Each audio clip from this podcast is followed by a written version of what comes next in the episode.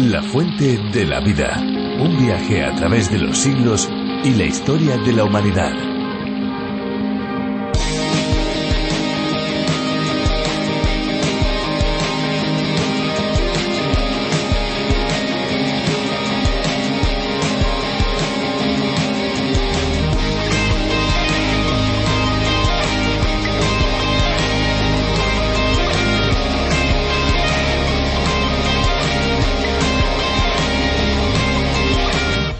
Centro histórico de Ámsterdam fue construido en gran parte en el siglo XVII y es hoy en día uno de los centros históricos más grandes de Europa.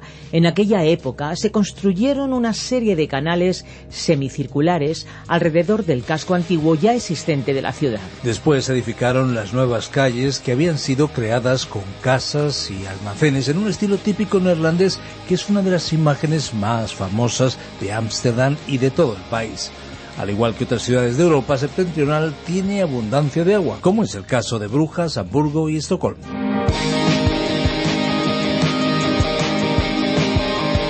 Hola amigos, aquí estamos una vez más en la Fuente de la Vida. Les habla Esperanza Suárez, lo tenemos todo listo, estamos preparados para acompañarles en este apasionante viaje por la palabra de Dios.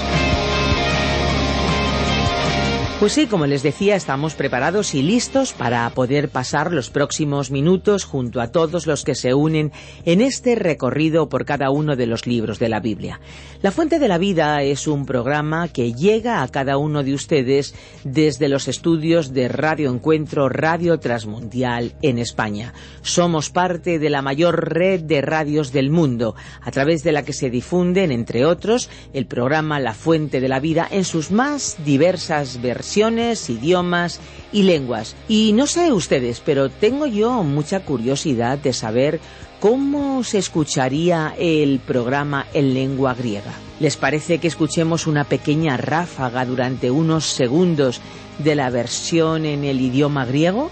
Y así yo salgo de mi curiosidad y seguramente a ustedes también les gustará escucharlo. Vamos a ver cómo suena en griego. Και τώρα το σημερινό μας ανάγνωσμα από το Ευαγγέλιο, τον Άγιο Λόγο του Θεού. Εκφωνεί ο Νίκος Χαριτονίδης. Από το βιβλίο της Γένεσης, κεφάλαιο 1, χωρίο 12, μέχρι το 32ο χωρίο του 10ου κεφαλαίου. Αυτό είναι το σημείο της Διαθήκης μου μαζί σας και με κάθε ζωντανή ύπαρξη για όλες τις γενιές στο μέλλον. Qué curioso resulta oír el programa en otro idioma, ¿verdad? Que aunque no lo entendemos, sabemos que tiene el mismo contenido y el mismo fin que el de habla española. Y qué bueno poder disfrutar de los estudios también en nuestra lengua, ¿no les parece? Lo bueno es que como la lengua de Cervantes se habla en tantos países, contamos con oyentes no solamente de España, sino también en muchos otros lugares. Latinoamérica tiene una gran representación entre nuestros oyentes pero sabemos que hay países de otros lugares del mundo desde los que se escucha, como es el caso, por ejemplo, de Estados Unidos. La pregunta ahora es obvia. ¿Hay alguien que nos escucha desde otros lugares? Por favor, cuéntenoslo como lo ha hecho Juan desde Estados Unidos. Él nos dice que tanto el programa en español como en inglés le ha bendecido mucho, pues le ha dado el privilegio de aprender en su labor como responsable de jóvenes en el lugar donde él se reúne y donde están utilizando este espacio para poder estudiar con un grupo de jóvenes la Biblia. ¿No les parece fantástico? Desde luego que lo es. Pues continúen escuchando y continúen buscándonos en Facebook. Síganos. También pueden escribirnos a info Esa es nuestra dirección electrónica. Queremos ofrecerles también nuestro número de WhatsApp. Es la vía más inmediata. Es el 601 20 32 65 con el prefijo más 34 si nos llaman desde fuera de España. Y amigos, ¿qué tal si mientras escuchamos la canción que va a sonar a continuación, ustedes contactan con nosotros, nos alegrará muchísimo saber desde dónde ustedes nos escuchan. Así que vamos ahora ya con nuestro tiempo de música. Búsquenos a través del Facebook.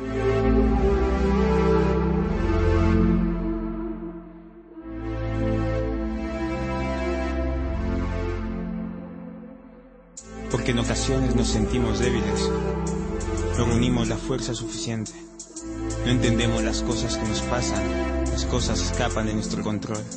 El corazón pregunta, la razón se escapa, el mal escupe todo, de todo el azar se esculpa. Fuerzas flaquean y cicatrices se crean en el corazón, sientes que no hay luz, te frustra tu situación, no piensas en nada, solo sientes, mientes, solo ves oscuridad siempre, tu silencio gritas, tus gritos son mudos, eres vulnerable y el corazón va desnudo, nudos en tu garganta, no encuentras razones, lágrimas trazan el curso de tus emociones, los ojos se empañan, la desdicha acompaña, Flores mustias con angustia ves por las mañanas. Cargas pesadas hacen el dolor intenso. La soledad solante ya te ves indefenso. Antes de amanecer, todo está oscuro. Los golpes del presente te hacen fuerte en el futuro. Sé fuerte, recoge los trozos partidos. Levántate algún día, todo esto tendrá sentido. Sonido dedicado a todos los seres humanos por cuando la vida gira y con el corazón gritamos.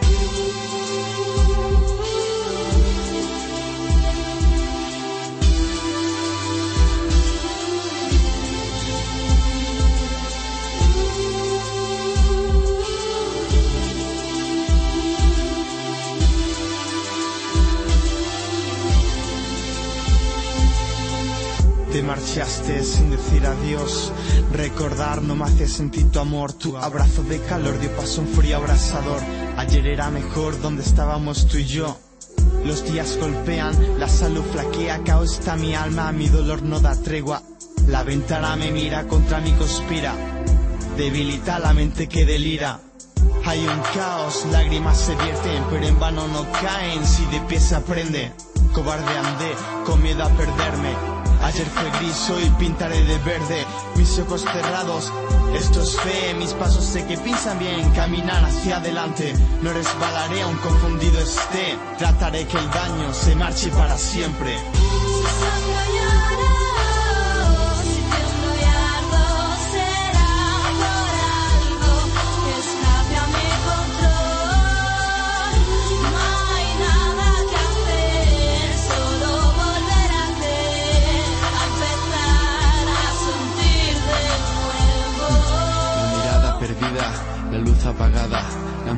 Música encendida no apetece hablar de nada. Una mirada nublada traspasa la ventana, una pesadilla vives, quieres que acabe mañana. Solo un minuto más para comprender, para disfrutar e imaginarte otro despertar en el que la pena no haya venido Llene tu corazón de dolor y castigo. Un suspiro dice todo, las palabras no salen. La sonrisa que esconde que los consejos no valen. Quien te entiende, quien siente lo que tú ahora.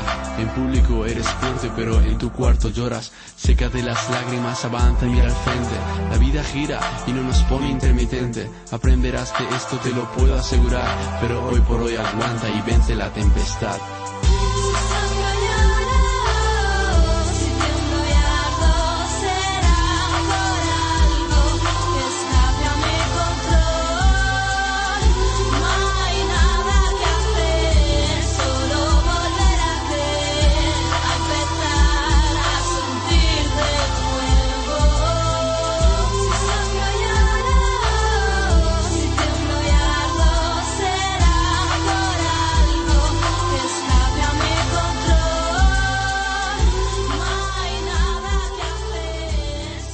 Muchos países en la historia han sido considerados como grandes potencias militares. Todavía hoy hay estados que poseen una capacidad de guerra tal que nadie se atreve a levantarse directamente en contra de ellos. En el siglo pasado, el mundo presenció algunas de las peores guerras de la historia y estuvo a punto de sufrir con la que hubiera podido ser la más letal de todas. Es solo un resumen, un corto resumen de lo que ha pasado la humanidad a causa de su crueldad y de su codicia. Efectivamente, esperanza y podríamos decir de su egoísmo, nuestro egoísmo. Y es que Dios todo lo ve y no es indiferente a lo que el ser humano hace, aunque a corto plazo pudiera parecerlo. Sus acciones provocan la reacción de un Dios implicado en la historia, tal como vemos en el capítulo 3 del libro de Naum. Allá vamos para aprender más de la Biblia, libro de los libros, en nuestro viaje fascinante de la fuente de la vida. Recuerden que nuestro WhatsApp, la forma más inmediata de comunicarse, es el 601-203-265. 601 2032 65. Si quieren ser parte de aquellos que apoyan la labor que realizamos para que la fuente de la vida llegue cada día a más personas, pueden también comunicarse al 601 203 265. Escuchamos ya la reflexión de hoy. La fuente de la vida. Naúm capítulo 3 versículos 1 al 6. Continuamos hoy, amigo oyente, nuestro estudio del libro del profeta Naúm. Hemos llegado al capítulo 3, el capítulo final de esta profecía. Era nuestra intención finalizar el estudio de Naúm en el día de hoy, pero debemos confesar que al analizar este pasaje vimos que la profundidad de este capítulo se merecía más tiempo. Creemos que Dios nos ha dado su palabra en su totalidad y Él no quiere que dejemos de lado ninguna de sus partes. No nos agrada que por causa del tiempo limitado de un programa nos veamos obligados a dejar de lado alguna lección útil y práctica. Vamos a comenzar entonces con el capítulo tres de Naum. El tema de este tercer capítulo es la justificada acción vengadora de Dios. Vamos a repasar algunos comentarios que ya hicimos en nuestro programa anterior, a modo de repaso, pero también con la intención de hacer más comprensivos los siguientes versículos. En este pasaje que hoy trataremos, encontramos la causa de la destrucción de la ciudad de Nínive. En este capítulo veremos la causa que justifica a Dios por la destrucción de esa ciudad. Este es un ejemplo claro del hecho de que todo lo que el hombre sembrare, eso también segará. Esta frase tan real y práctica es aplicable también a cualquier nación. Podemos ver que Dios trataba no solo a personas, sino también a las naciones de una manera muy similar. Muchos críticos literarios han encontrado en este tercer capítulo una de las descripciones más vívidas que se puede imaginar de la destrucción de una ciudad. No es posible encontrar, en ningún idioma, un lenguaje más descriptivo que este. Leamos entonces los dos primeros versículos de este capítulo tres de Naum. Ay de ti, ciudad sanguinaria, toda llena de mentira y de rapiña, sin apartarte del pillaje. Chasquido de latigo y fragor de ruedas, caballo atropellador y carro que salta. Esta es una descripción de la condición interna de la ciudad. Nínive, como la capital del imperio asirio, fue conocida en el mundo antiguo por su brutalidad y su carácter sanguinario. Los asirios eran temidos por las otras naciones.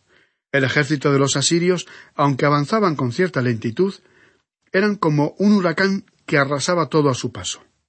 Como mencionamos en otro programa, a veces una comunidad entera llegó a cometer un suicidio colectivo antes de caer vivos en manos de los brutales y sanguinarios soldados asirios. El versículo añade unas terribles características acerca de la ciudad de Nínive, toda llena de mentira y de rapiña. Asiria era una nación de la que nadie podía fiarse de sus promesas, ni depender de sus pactos firmados. No había cumplido sus promesas de defender a otras naciones, de protegerlas ante un ataque exterior. De la misma forma, no había orden ni seguridad para sus propios habitantes a causa de los robos violentos. Esto nos recuerda la imagen que ofrecen muchas de nuestras ciudades, con la inseguridad en las calles frente al robo y la violencia de los robos a domicilio, muchas veces con víctimas. Una de las razones por las que Dios juzgó a la ciudad de Nínive fue porque estaba llena de mentiras y robos. Por lo visto, estas eran algunas de las características de esa ciudad. En la actualidad, a pesar de muchos adelantos científicos, mejor formación cultural y más información general, podemos ver que el hombre, el ser humano, no ha cambiado tanto. No es sorprendente, pues, que cuando viajamos por diferentes países y recorremos sus ciudades, siempre se puede observar que las casas tienen algún tipo de rejas en sus ventanas. Las puertas, si no son blindadas, al menos tienen varios tipos de cerraduras, y es normal ver alarmas instaladas en todos los comercios. La razón para esas medidas de seguridad es evitar la acción de los ladrones, y aun así, decimos que vivimos en una nación donde se respetan las leyes y el orden público. Este pasaje parece apropiado para describir ciertas situaciones de nuestra realidad actual. Los libros de Jonás y Nahum revelaron que Dios trató con pueblos de todas las naciones desde los tiempos del Antiguo Testamento. También nos muestran que el gobierno de Dios actúa en los gobiernos de los hombres, y que Dios rechazará el pecado del ser humano, así como puede rechazar a su pueblo.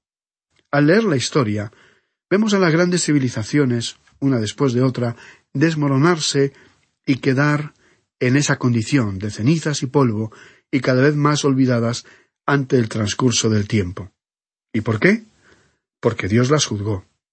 Este libro nos presenta una solemne advertencia, porque vemos que Dios puede abatir a grandes naciones, y este relato, confirmado por la historia, es una prueba de ello.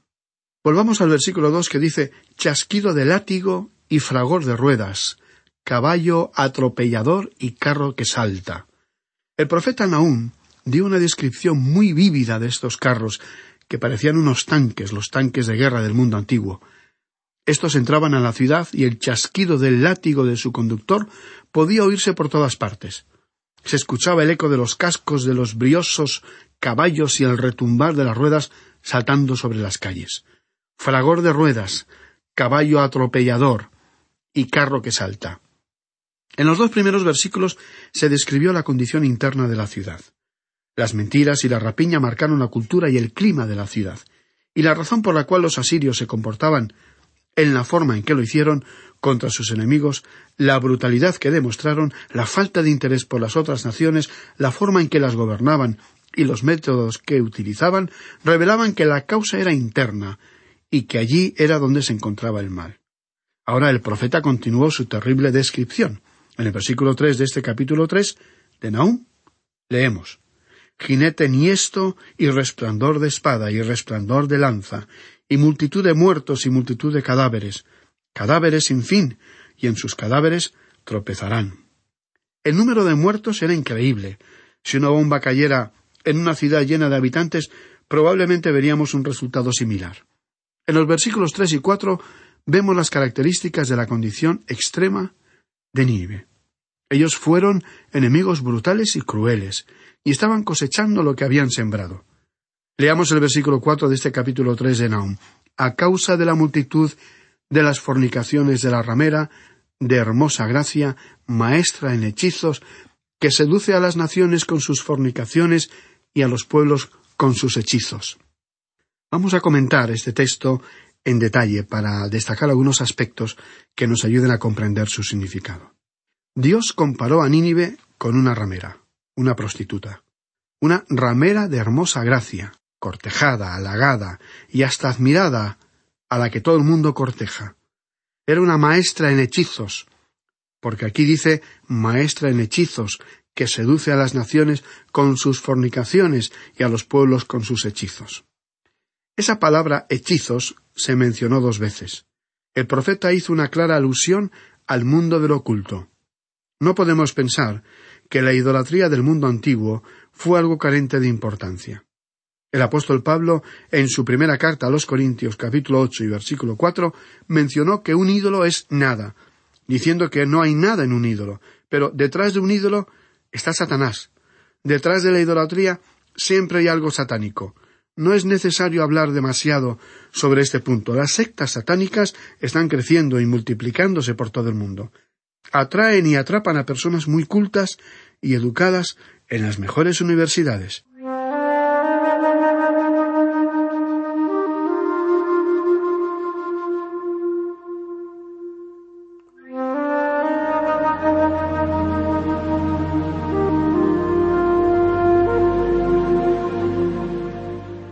Nuestra civilizada sociedad está regresando a prácticas que se pudieran considerar ya obsoletas y demasiado antiguas para la mente del hombre moderno, pero los hechizos y las brujerías se pueden ver a diario, en directo, como una atracción en los mejores programas de televisión. Es sorprendente ver cuántas personas inteligentes y cultas compran sus horóscopos y los siguen al pie de la letra. Hay muchas personas que creen en supersticiones, que llevan amuletos, convencidos de su benéfica protección contra el mal. Es asombroso que en un siglo tan materialista la superchería siga ganando terreno a la cultura y a la razón. Esta fue la condición de Nínive. Esta ciudad se había entregado a la magia, al oscuro mundo del oculto, a la hechicería. Dios advirtió a Nínive, por medio del profeta Naum, que su castigo estaba justificado a causa de la multitud de las fornicaciones de la ramera de hermosa gracia. Algo más adelante en nuestro estudio de la palabra de Dios, el libro de Apocalipsis nos mostrará que cuando lleguemos al final de los últimos días, una parte de la Iglesia organizada se involucrará en esta clase de cosas. Creemos que ya hay señales en muchos de los que se denominan cristianos cuyo comportamiento no está de acuerdo con la palabra de Dios. Hay una seria advertencia aquí. No todo lo que parezca sobrenatural es de Dios. Hay que contrastar y examinar todo con la palabra de Dios. No todo lo que es sobrenatural es bíblico. Dios no contradice su palabra. Y si algo no tiene fundamento bíblico, entonces tenemos que desecharlo. Si es sobrenatural, pero no es bíblica, entonces no es de Dios. Solamente hay otra persona que actúa en la dimensión de lo sobrenatural, con la excepción de Dios, y ese es su enemigo, Satanás. Satanás, desde su caída como el ángel de luz, que se rebeló contra Dios, ha tratado de imitar y duplicar a Dios a lo largo de toda la historia de la humanidad. Así es que aquí tenemos la razón que Dios está dando, por la cual Él justificó sus acciones al destruir esta ciudad. Continuamos con el versículo cinco de este capítulo tres de Nahum. Heme aquí contra ti, dice el Señor de los ejércitos, y descubriré tus faldas en tu rostro, y mostraré a las naciones tu desnudez, y a los reinos tu vergüenza. La primera parte del versículo Heme aquí contra ti, dice el Señor de los ejércitos, es la segunda vez que Dios le advirtió a Nínive. Ahora, aquí tenemos una nación, Asiria, a la cual Dios estaba diciéndole heme aquí contra ti. Pero no es porque Asiria fuese una nación atea, sino porque fue una nación politeísta que se había entregado a la idolatría, al ocultismo y a las hechicerías. La hechicería es una realidad también en el presente, en nuestros días. Muchos están descubriendo que hay una realidad en el ocultismo. Y esto es lo que se encuentran los que están implicados en esta búsqueda. Muchas personas que se encuentran en posiciones de poder, en esferas más acomodadas, en círculos intelectuales, hasta en posiciones gubernamentales, buscan y siguen los consejos de brujos y brujitas, adivinos y hechiceros, creyendo que su carta astral y su horóscopo les guiarán mejor en sus decisiones en temas de amor, dinero, poder y aun el éxito que anhelan. Continúa el texto y descubriré tus faldas en tu rostro. En el día de hoy se ve la desnudez casi como algo normal, un tabú superado, un remiljo pasado de moda. Bajo el calificativo de arte se presentan obras en el teatro, el cine, la pintura, la fotografía, en revistas muy cultas y progresistas, en series de televisión, etc. A la falta de modestia en el vestir se llama hoy en día tener una mente abierta ser más normal y natural, y ser menos reprimido que nuestros antepasados. En los días de nuestro estudio la civilización se había hundido mucho, pero creemos que no tanto como nuestro presente siglo. En aquella época era una desgracia para una mujer ser mostrada o vista desnuda. Dios les habló sobre la vergüenza que él iba a traer sobre Nínive. Él dijo, y descubriré tus faldas en tu rostro. Es decir, voy a levantar tu falda sobre tu rostro.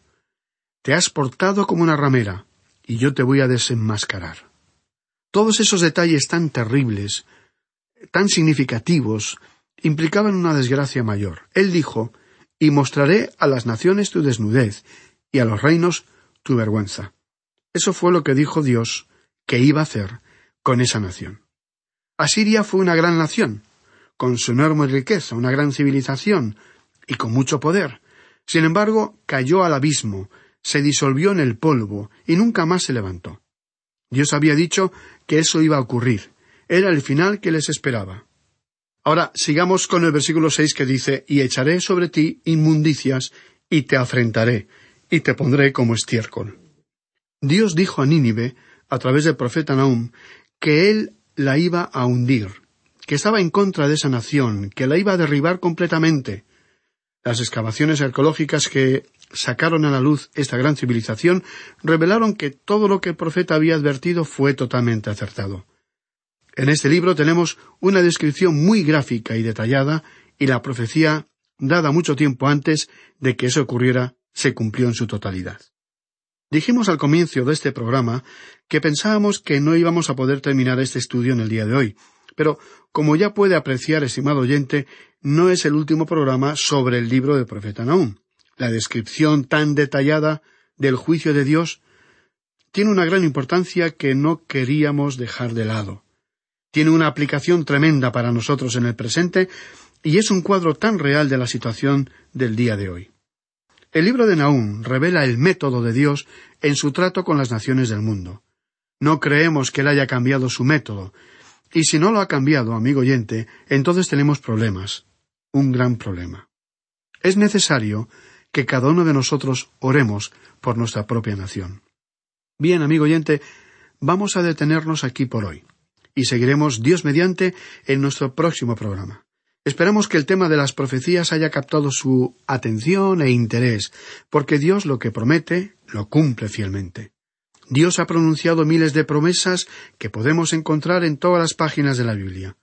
Quizá usted se puede acordar de algunas más repetidas, como Clama a mí y yo te responderé.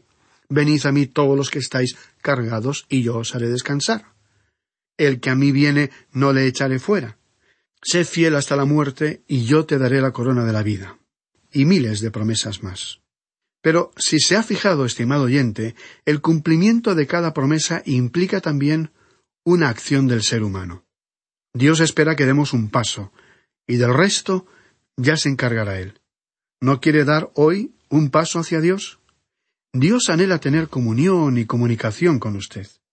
A veces se nos ha dicho que Dios no responde, y hay muchos que no creen que Dios exista, porque no escuchan su voz. Si este es su caso, le proponemos lo siguiente. Desafíe a Dios. Sí, dígale en voz alta Dios, si existes, quiero que te reveles a mí de una manera personal. Si es cierto que estás interesado en mí, en mis circunstancias, mis problemas, mis sueños, mi presente y mi futuro. Si es así, entonces te pido que me lo hagas saber. Estimado oyente, si usted realmente está interesado en comunicarse con Dios, dígaselo, y le podemos prometer que Dios se manifestará personalmente.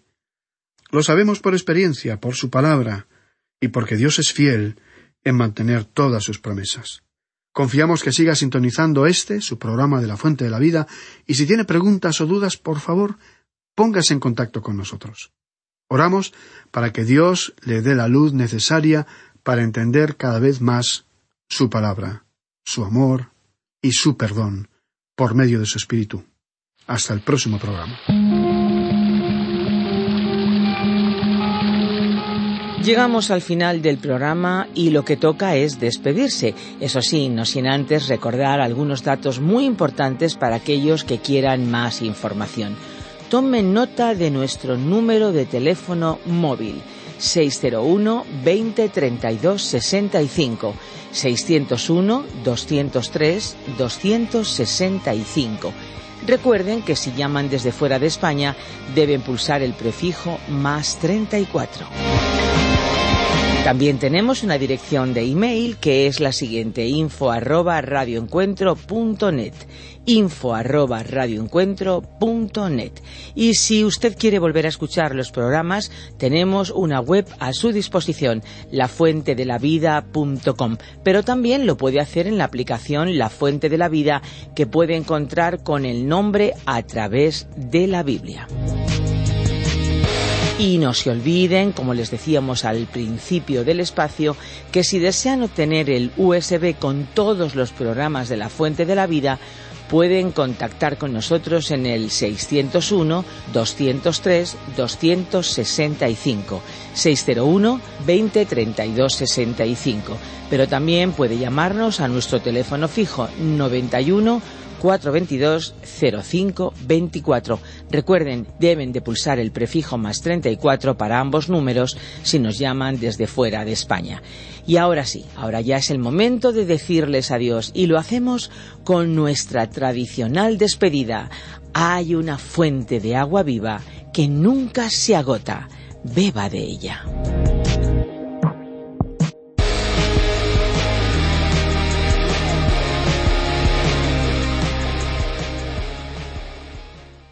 Este ha sido un programa de Radio Transmundial producido por Radio Encuentro, Radio Cadena de Vida.